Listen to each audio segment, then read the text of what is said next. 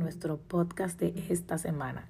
Y en esta ocasión vamos a hacer un podcast un poco diferente, ya que no va a ser tanto una carta a mi Padre amado, sino que te quiero contar una historia de la Biblia y de aquí tú tendrás que sacar una carta a tu Padre amado para que Él use lo que puso en ti, los dones y talentos, como una bendición. ¿Por qué? Porque tú eres una bendición. Ese es el tema del podcast de esta semana. Tú eres una bendición. Y te quiero contar la historia de cuando Saúl fue ungido rey. Y también te quiero adelantar que no tengas en menos ninguna de las cualidades que tienes, de aquellos dones y talentos que Dios puso en ti, porque hasta ser joven y hermoso es una cualidad de consideración cuando Dios quiere cumplir su propósito en alguien. La lectura está en 1 Samuel 9 y te voy a invitar a que busques en la Biblia esta historia luego que escuches este podcast o en algún momento que tengas tranquilidad, porque es mucho y muy valioso lo que vas a aprender de este podcast el día de hoy. Cuando yo leí esta palabra me sorprendió. Tuve que hacer anotaciones y dije, yo tengo que compartir esto porque hay riqueza en esta palabra. El padre de Saúl era un hombre valeroso y eso quiere decir que las bendiciones nos alcanzan simplemente por los padres que hayamos tenido, así como lo oyes. Por como son nuestros padres fueron delante de Dios, vamos a recibir bendición. En el versículo 2 él tenía un hijo que se llamaba Saúl. Era joven y hermoso. También era alto. No había otro más hermoso que él entre los hijos de Israel. A su papá, Cis, el hombre valeroso del que te mencioné al principio, se le, había, se le habían perdido las asnas, o sea, burras, burros. Y él le dijo a su hijo Saúl que tomara alguno de los criados y fueran a buscarla. Oye, qué gran asignación. Salir a buscar unos burritos, unas asnas. Oh, Dios mío. A veces hay ejercicios o trabajos que nos mandan a hacer que parecen una pérdida de tiempo o son aburridos, sin lógica, sin dirección, sin valor. Pero en ese camino nos podemos encontrar con la mayor bendición de nuestra vida. Porque cuando el propósito de Dios nos persigue y somos obedientes en algún punto del camino, la bendición se encontrará contigo. Hasta por oraciones de tus padres o por su convicción o creencias de Dios y por su obediencia o devoción a Dios. De eso tú puedes recibir bendición. Levántate y ve a buscar las asnas, le dijo Cis a Saúl. Pero es como si le estuviera diciendo, prepárate porque vas a ser ungido rey. Como ve, levántate y busca la unción de reino. Sí, es como, oye, ponte a limpiar, ponte a arreglar papeles, ponte a arreglar la gaveta, ponte a barrer, ponte a limpiar la casa a llevar paquetes al correo. Realmente te están diciendo alístate gerente de tienda. Organiza todo CEO de tu negocio. Ve y encuéntrate con tu nombramiento, con la asignación que cambiará tu vida para siempre. Ve y encuéntrate con el hombre o la mujer de tus sueños. Saúl fue obediente, pero no creas que fue fácil. El paso por el monte de Efraín también tuvo que caminar por la tierra de, de Salisa, por la tierra de Salim y por la tierra de Benjamín, y no hallaron las asnas. Él realmente no sabía hacia dónde iba, pero Dios no nos deja loquear. Esa es una palabra que yo le digo mucho al Señor. No me dejes loquear, no me dejes perder tiempo. Cuando estamos bajo su plan, por más vueltas que pienses que estés dando, llegarás al lugar correcto en el tiempo indicado. Escúchalo bien, en el tiempo indicado. Cuando vinieron a la tierra de Suf, Saúl estaba listo para devolverse, pero le dijo a su criado que quizás su papá ya no estaba más preocupado por las asnas, sino que probablemente estaría preocupado por ellos. Eso me hace entender que tenían largo rato o tiempo buscando las asnas y nada habían encontrado. Nadie se preocupa por alguien que vio hace 30 minutos. Debe haber pasado horas o días. Pero el criado era un hombre puesto en ese lugar con un propósito de esa gente que te acompaña y es sabio, estratega, diligente, esforzado, que no se rinde por cansancio, sino que tienen una visión más allá de lo que sus ojos ven en el momento o de la situación que estén viviendo. Esa gente que necesitamos tener a nuestro lado en los trabajos, familias. Si fuera otro, le dice, sí, vamos, no estamos cansados, se devuelve, porque total, quizás eso era un trabajo aparte del que a él le correspondía, pero le dio una estrategia a Saúl le dijo, no sabemos cómo, o sea, digo yo, no sabemos cómo se ha enterado el criado, pero él le dijo a Saúl que en esa tierra había un varón de Dios insigne, versículo 6, que todo lo que dice se cumple sin falta. Y le dijo, vamos pues allá, quizás nos dará algún indicio.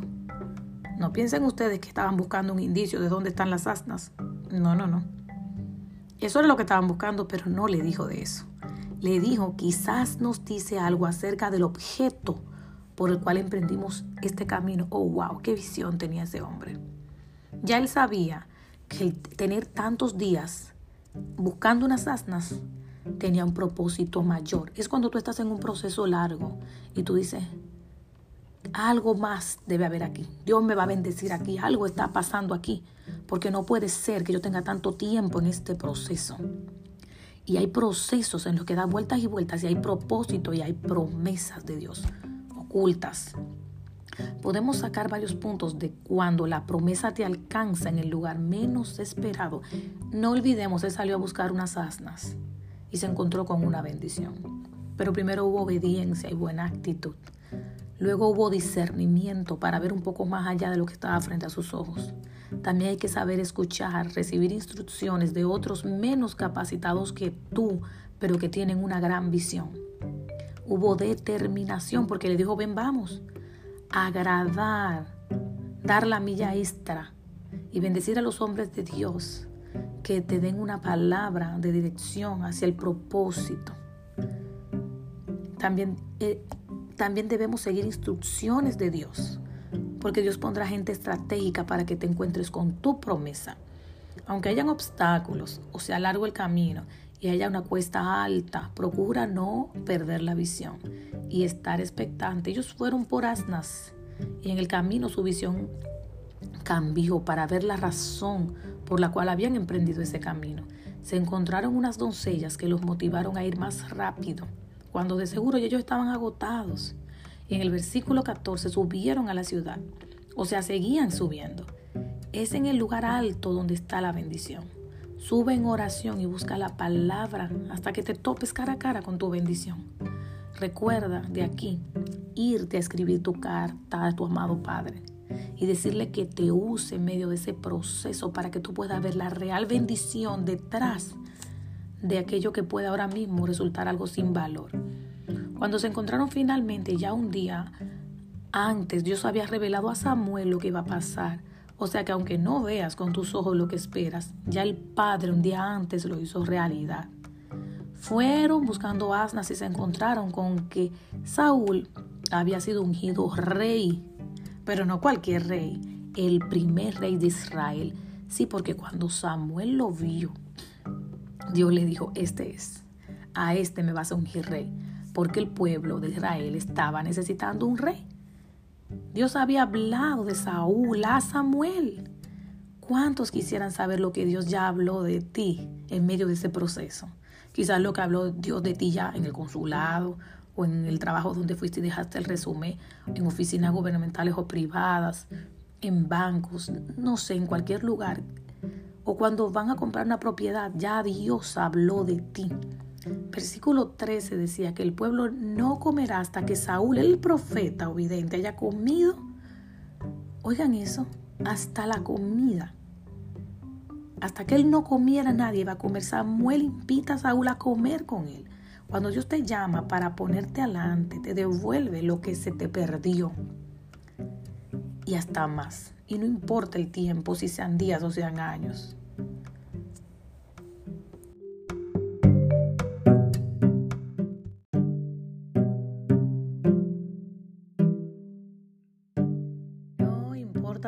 Venga, sea tu familia pequeña o grande, sin apellido reconocido o con apellido, con dinero sin dinero, no importa. Hasta la comida se la mandaron a guardar a Saúl estaba reservada, era un plato especial. Nadie te va a quitar la bendición, ni sus regalos aledaños, si obedeces y esperas el tiempo de Dios. El versículo 27, Samuel le dijo, dile al criado que se adelante, más tú espera un poco para que te declare la palabra de Dios. No vengas con prisa al lugar secreto. No vengas con prisa. Deja que Dios se tome su tiempo de hacer las cosas como Él entienda. En el capítulo 10, Samuel unge a Saúl y le da instrucciones sobre lo que encontrará en el camino. Para el versículo 6 le dice que el Espíritu de Jehová vendrá sobre él con poder y en el 7 le dice que Dios está con él. Dios le cambió el vocabulario a Saúl, ya hablaba como profeta. Pero cuídate de declarar las promesas que Dios te ha dado con gente que no la entenderán, con gente que no tiene visión. Por eso, cuando se encontró más adelante con su tío, no le dijo que Samuel le había revelado o que lo había ungido como rey del reino, sino que solamente le dijo lo de las asnas. Hasta que Samuel convocó al pueblo para presentar públicamente a Saúl, pero él era tímido y se escondió en el bagaje. Pero de allá lo mandaron a buscar. Lo que es para ti, aunque te quites, vendrá, y lo que no, ni aunque te pongas, si viene de la mano de Dios. Al final del capítulo 10 vemos como hombres de guerra que Dios había tocado se fueron con Saúl. Dios lo capacitó como profeta, puso gente a su servicio y lo ungió como rey. ¡Wow!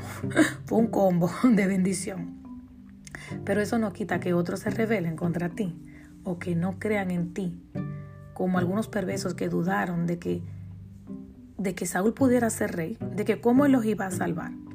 Recuerda no llevarte de ellos, oído sordo a eso, porque no es con tu fuerza, sino con la de Dios.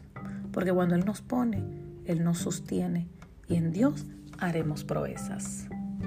Recuerda, tú eres un regalo de Dios y los dones que Él ha puesto en ti son para bendición. No importa en el proceso que te encuentres, por más nublado y difícil que sea, en el camino te vas a topar cara a cara con tu mayor bendición. Nos vemos en un próximo episodio.